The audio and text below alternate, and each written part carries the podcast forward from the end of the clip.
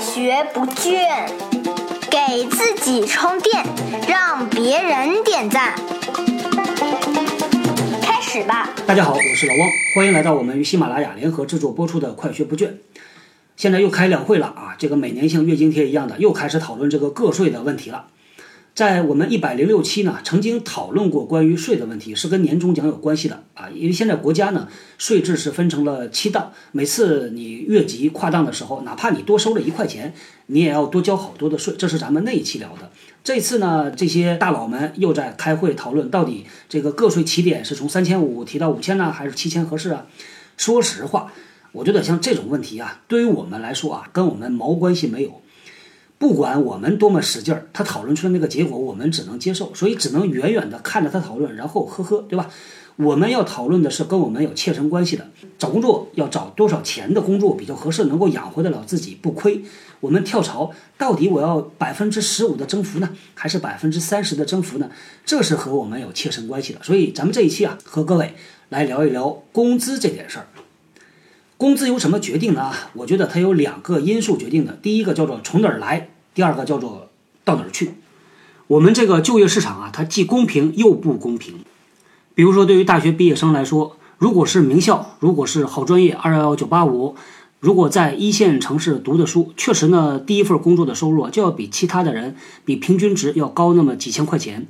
但是呢，这个市场又是公平的，前面所有的累积会体现在这一刻变现。但是进了企业之后，看的就不是之前的学历了，看的是之后的能力和潜力。所以这个市场又是公平的。所以呢，随着时间拉长啊，就像一个长跑一样的，你就会看到有人跑得快，有人跑得慢。我们一直有一个普遍的说法，叫做“三六九等”。那本科生毕业啊，呃，差不多他的工资啊是三千五百块钱朝上，一直呢到五千多块钱。当然有更高的，这个三千多块钱到五千多块钱是普遍全行业来看。那对于一些名校毕业的、专业特别好的，拿到七八千、拿到一万多也有。普遍来讲，对于研究生呢，差不多就是六千多、七千多往上。当然，这个差异差在什么地方呢？取决于他的专业。比如说，你学的是一个特别热门的专业。那相对来说，你的工资就会高。还有呢，如果你是投的管培，管培的工资呢，比普通的这个平均值啊，差不多要翻上百分之八十，甚至是翻上百分之一百五。这个没办法，因为它是万里挑一的。再来说去哪儿，去哪儿受什么影响呢？包括你去到什么样的城市，如果是北上广深一线城市，它比二线城市大概要高百分之二十左右的幅度。一般我们用这么一个简单的算法，就是打七五折或者是打八折。比如说，同样的一个岗位，两个员工，一个在北上广深，一个在二线甚至是三线城市工作啊，两个人的工作经验差不太多，呃，工作职责也差不太多，级别都是一样的，他们的工资差不多就要差百分之二十到百分之二十五。原因很简单，对吧？因为各个城市的生活成本不同。那这是因为城市所带来的差异，行业也会带来差异，企业类型也会带来差异。比如说呢，普遍来说啊，外企、合资企业、民企，它所给的工资呢，就比那些呃政府机关呐，或者是国企啊给的要高。这个背后的逻辑呢，挺复杂。其中有一条是这个原因：对于国企、对于机关事业单位来说，它所考虑的人力成本呢，它不是像企业那样，我签一个劳动合同，我就管他两年，甚至管他一年。那事业单位呢，考虑的是我要管你一辈子呀，对吧？我要管你从大学毕业一直到。退休，甚至退休之后的二十年，我都要考虑，所以它的成本就摊得很平均、很薄。那当然还有别的因素，咱们这个就不说了。所以，当你选择不同的企业、不同的城市的时候呢，工资就会带来一点点累积的差异。这个差异慢慢的堆积起来，你和你的同学比较起来，你会发现，哎，这个差异还是不小的。除了城市、地区、企业类型之外呢，行业也有很大的影响。比如说呢，现在互联网行业它的普遍薪资就是要高。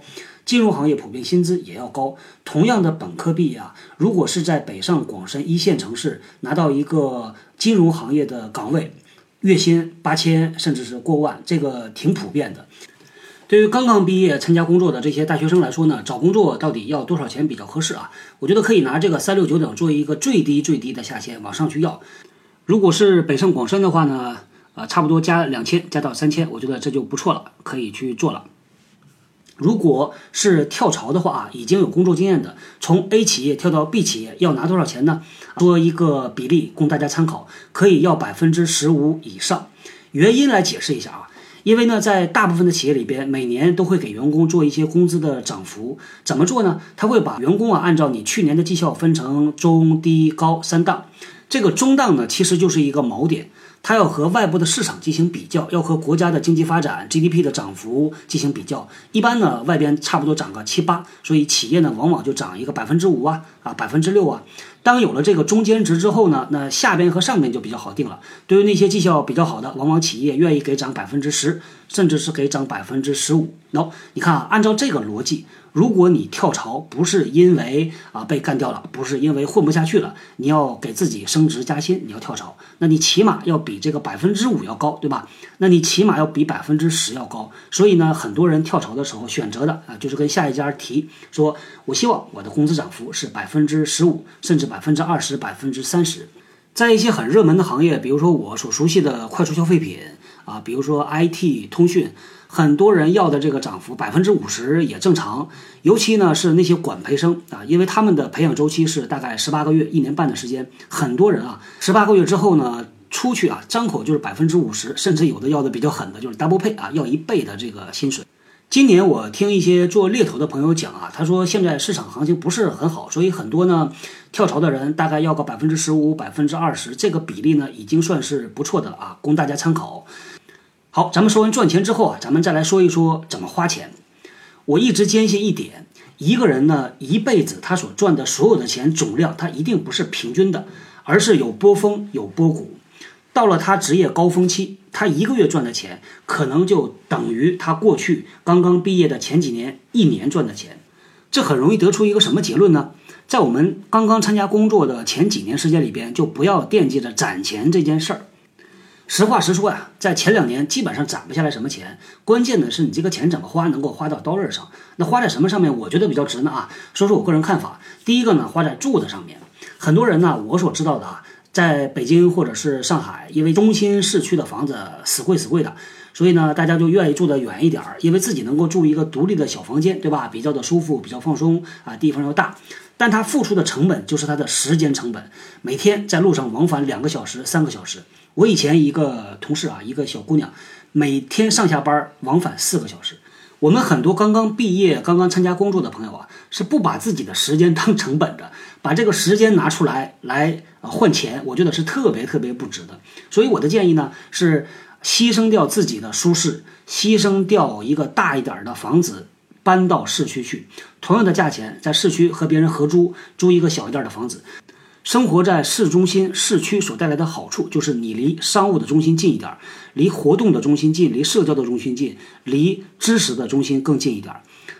大学刚刚毕业这几年时间里边，最关键的，我一直说长本事、开眼界和扩人脉。如果住的特别特别远。在外边参加活动，到了晚上七八点钟，那边正聊得热火朝天呢，您这边就开始惦记，一会儿没车了啊，我要赶回去啊，坐地铁，赶回去坐公交车，那这个机会就没了。有的时候呢，觉得自己累得要死，索性我就在家里待着吧，就歇一歇，看看电影，这个时间不知不觉就没有了。我的第二个建议啊，就是把这个钱投资在自己身上。我相信很多朋友可能都去读书啊，对吧？听课呀。除此之外，我建议呢，各位，尤其是男生啊，在自己的仪容仪表上面也花一点钱啊，主要是头发和鞋子。大家可以看啊，那些欧美明星的照片，最大的差异啊，这个气质就体现在头发和脚上面啊。所以这个咱们不啰嗦啊。好，那这个话题我们聊到这儿，接下来我们拉一个七天的临时微信群，就讨论我的第一份工作赚了多少钱。还没毕业的同学啊，可以进来八卦八卦；已经工作的同学可以进来吐槽，大家互相交流，看看这个市场到底是怎么分布的啊！我也很好奇。好，今天聊到这儿，我们后天接着我是小汪，搜索关键字“人呐”，找到老汪的新浪微博和微信公众号，看更多的内容。